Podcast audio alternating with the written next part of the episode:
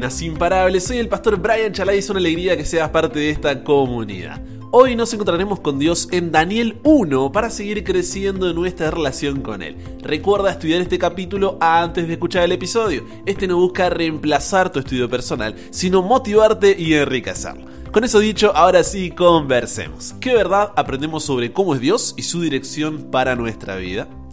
Padre, gracias porque estamos comenzando un nuevo libro, el libro de Daniel, realmente en lo personal, uno de mis favoritos, de mis preferidos, así que ayúdanos a poder disfrutar realmente de, este libro tan maravilloso y sobre todo comenzar con la vida de Daniel, ¿no? Y aprender también, como lo fue él, como lo fueron sus amigos, a ser fieles en lo poco. Guíanos Dios en el estudio de tu palabra, por favor, en el nombre de Jesús oramos. Amén comenzamos un nuevo libro, el libro de Daniel. Y el mayor peligro al leer este libro, si ya voy así directo, el mayor peligro al leer este libro es concentrarnos en tanto símbolo y número, perdiéndonos el mensaje principal. ¿Sabes cuál es el mensaje principal de este libro? Es el siguiente, préstame tus oídos.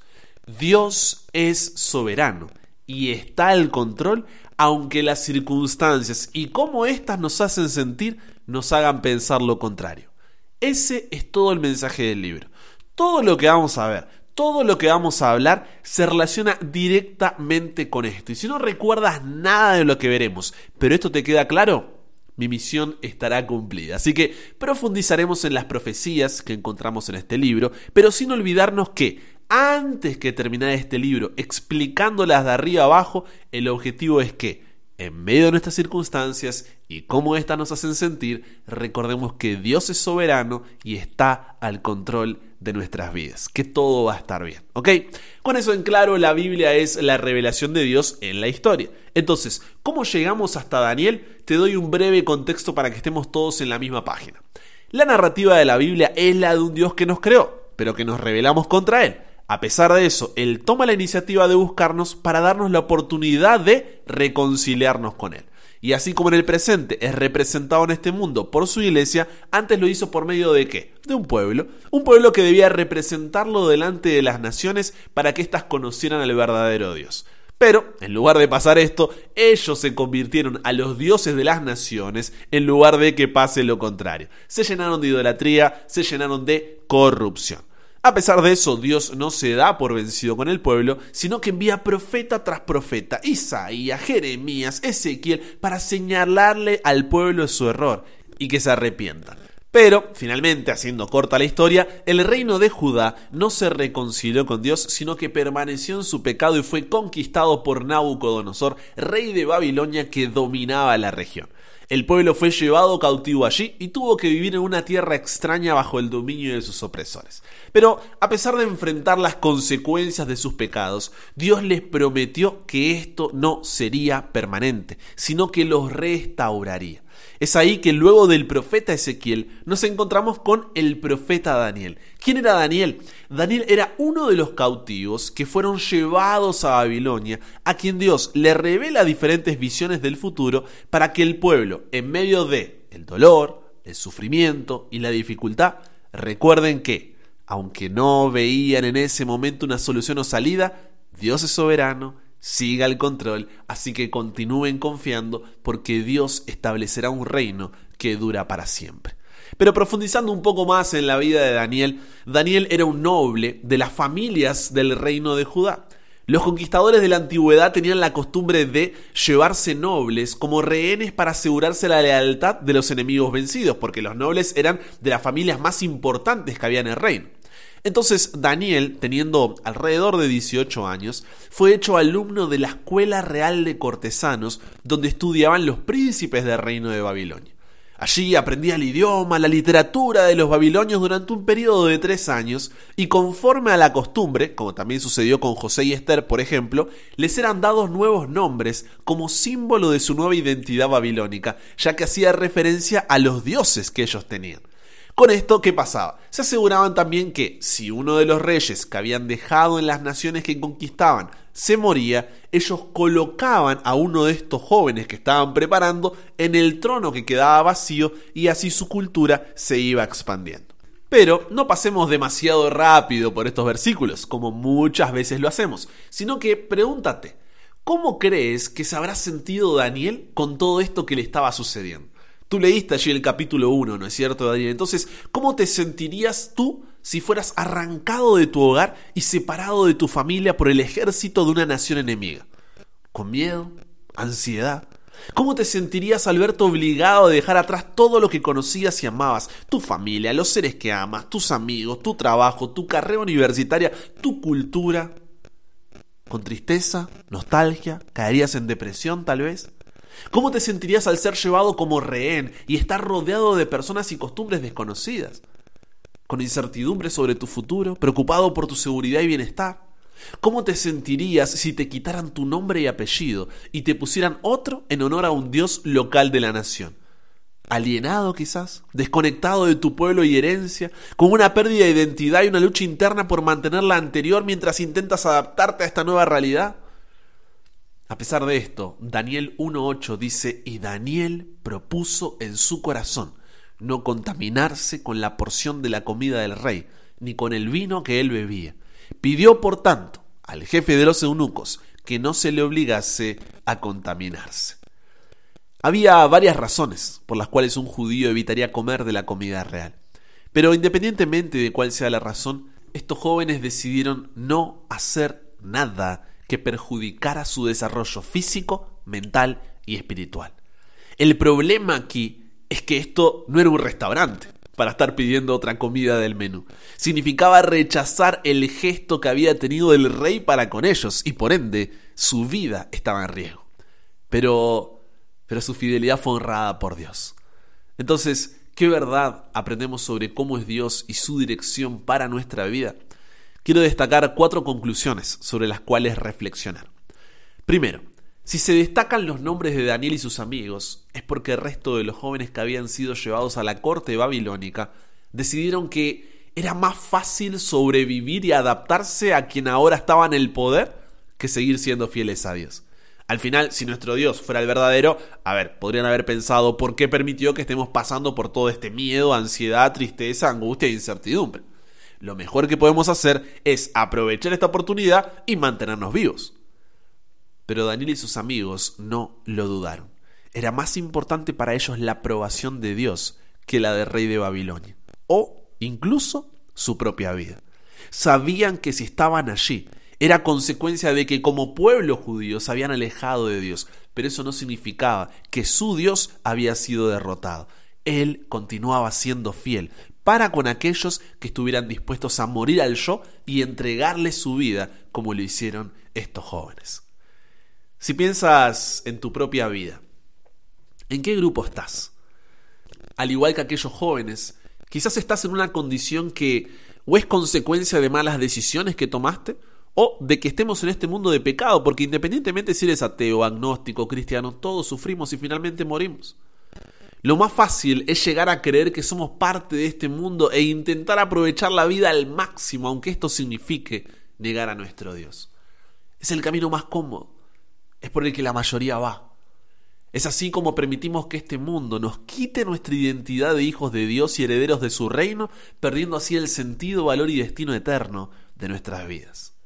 ¿Cuántos abandonan los caminos de Dios cuando llegan a la Babilonia de los colegios, universidades y trabajos intentando sobrevivir en ese ambiente? Hoy recuerda lo que dice Filipenses capítulo 3 versículo 20.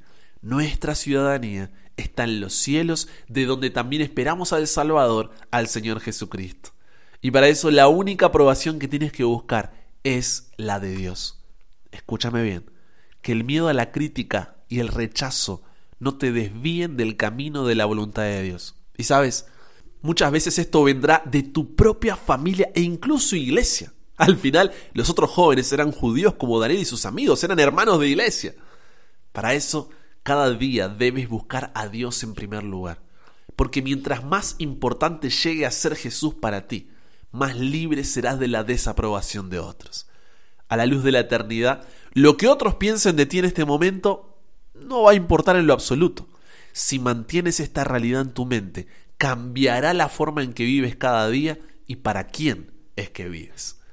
Segundo, es fácil hacer de una circunstancia una excusa para desobedecer. Es nuestra primera reacción Decimos expresiones como, ay no, Dios no querría que yo pase por X situación. Él me ama, entenderá que ahora tengo que hacer esto para no perder aquello. Ah, yo sé que lo que hago está mal, pero es solo por un tiempo, hasta que encuentre otra forma. Dios sabe que estoy pasando por esto ahora, lo entenderá. Ah, no querría que fuera así, pero estoy atado de manos, las circunstancias son estas y necesito hacerlo. Si tuviera otra opción lo haría, pero ahora lo necesito y Dios va a saber por qué lo hice. Actuamos como si no tuviéramos otra alternativa, como si todo dependiera de nosotros. Pero Dios honra a quienes lo honran en la prosperidad y adversidad. Como dice Filipenses capítulo 4 versículos 11 al 13, he aprendido a contentarme cualquiera que sea mi situación. Sé vivir humildemente y sé tener abundancia. En todo y por todo estoy enseñado, así para estar saciado como para tener hambre, así para tener abundancia como para padecer necesidad. Todo lo puedo en Cristo, que me fortalece. Porque si no, nuestra fe no está en Dios, sino las respuestas que se ajustan a nuestras expectativas. Es fácil decir tengo fe mientras todo sale bien. Pero eso es la dificultad, donde realmente se ve si uno depende completamente de Dios. Yo no sé cuál es la circunstancia entonces que estás atravesando y cómo la estás usando como una excusa para desobedecer. Pero recuerda hoy las palabras del Salmo 37, 25 y 41 al 3. Joven fui y he envejecido, y no he visto justo desamparado, ni su descendencia que mendigue pan.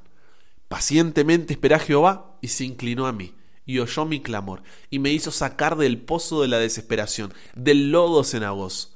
Puso mis pies sobre peña firme, y enderezó mis pasos.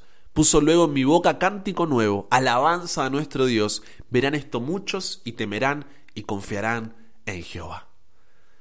Para eso cada día debes buscar a Dios en primer lugar. Porque mientras más conozcas quién es Él, más libre serás de una relación condicionada a lo que te sucede en el trabajo, familia, estudio, salud, en lo que sea.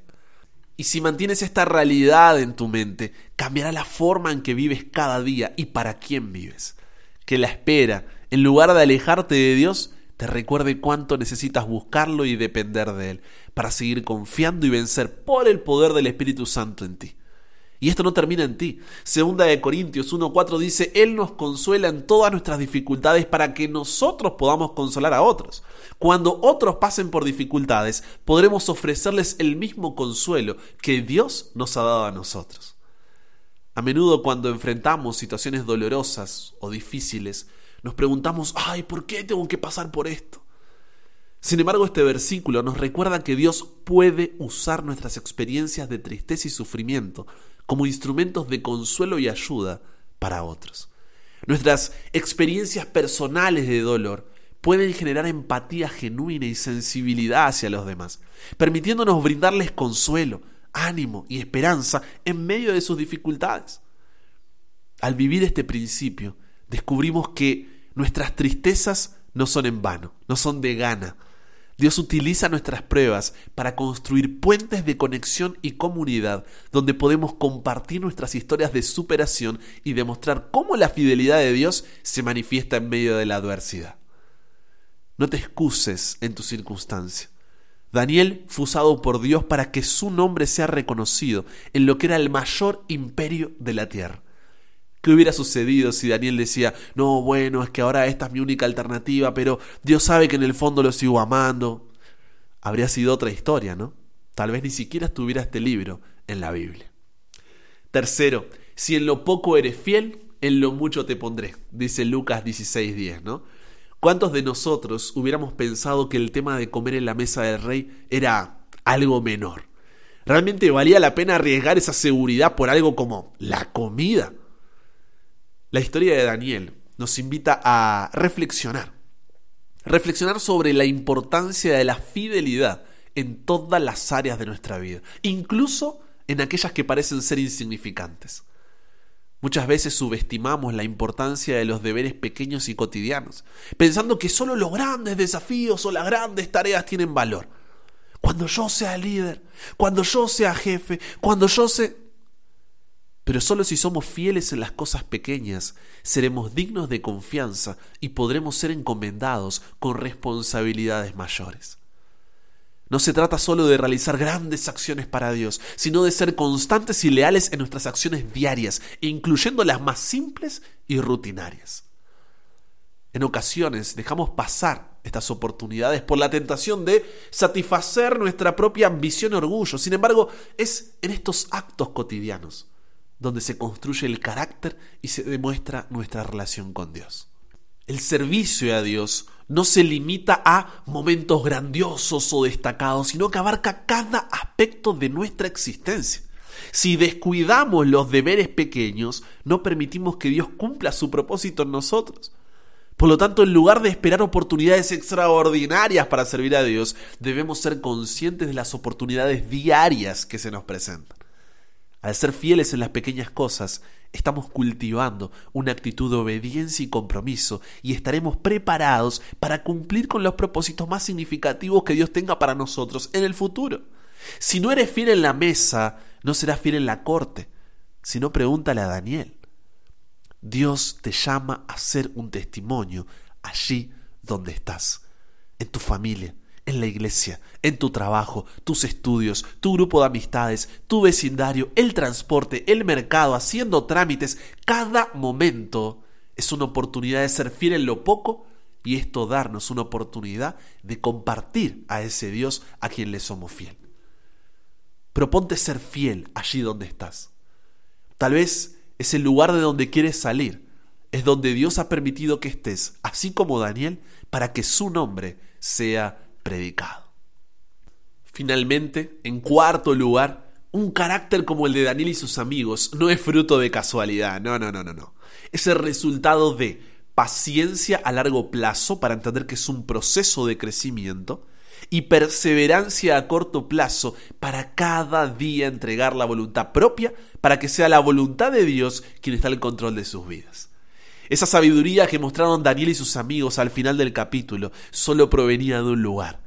Proverbios 1.7 dice, el principio de la sabiduría es el temor de Jehová. A veces estás tan agotado, ansioso, preocupado por todo lo que el día a día demanda de ti que ni tiempo tienes para Dios. ¿Cómo se supone que tengas ese tiempo para Él con todo lo que está sucediendo en la vida? Y a esto le sumas la culpa de no poder hacerlo. Pero préstame tus oídos. Conságrate a Dios todas las mañanas. Haz de esto tu primer trabajo.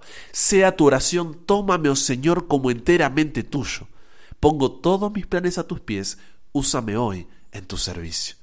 Mora conmigo y sea toda mi obra hecha en ti. Este es un asunto diario. Cada mañana conságrate a Dios por ese día. Somete todos tus planes a Él para ponerlos en práctica o abandonarlos, según te lo indicare su providencia.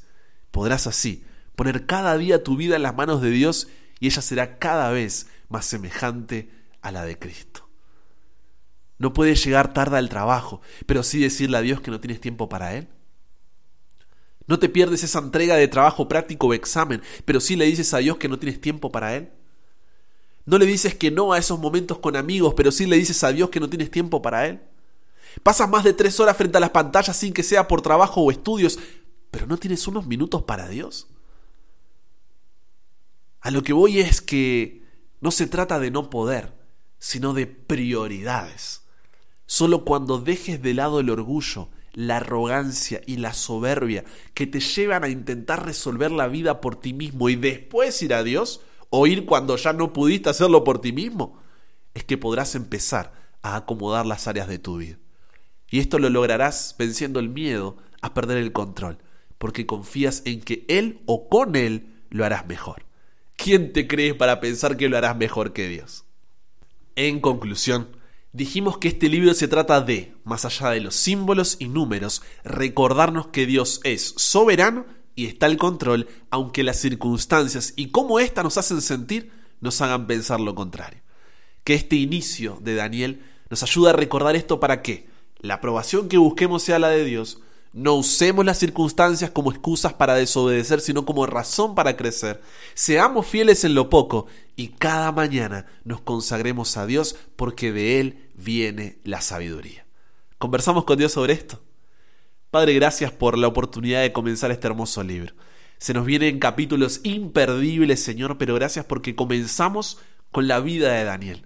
Una vida que buscaba tu aprobación sobre todas las cosas, que no se excusaba en las circunstancias, que era fiel en lo poco y que cada mañana se consagraba a ti. Y queremos imitar a Daniel, Señor. Queremos de la misma forma poder afrontar nuestro día a día. A veces parece que nuestras circunstancias y cómo éstas nos hacen sentir nos derrumban, Señor, y nos llevan a desistir. Pero que hoy podamos seguir estas cuatro conclusiones que sacamos del capítulo y poder, a pesar de las circunstancias, confiar en que tú sigues estando al control de que todo estará bien. Nos entregamos hoy a ti, Dios. Cámbianos, renuévanos, transfórmanos, somos tuyos. En el nombre de Jesús oramos. Amén.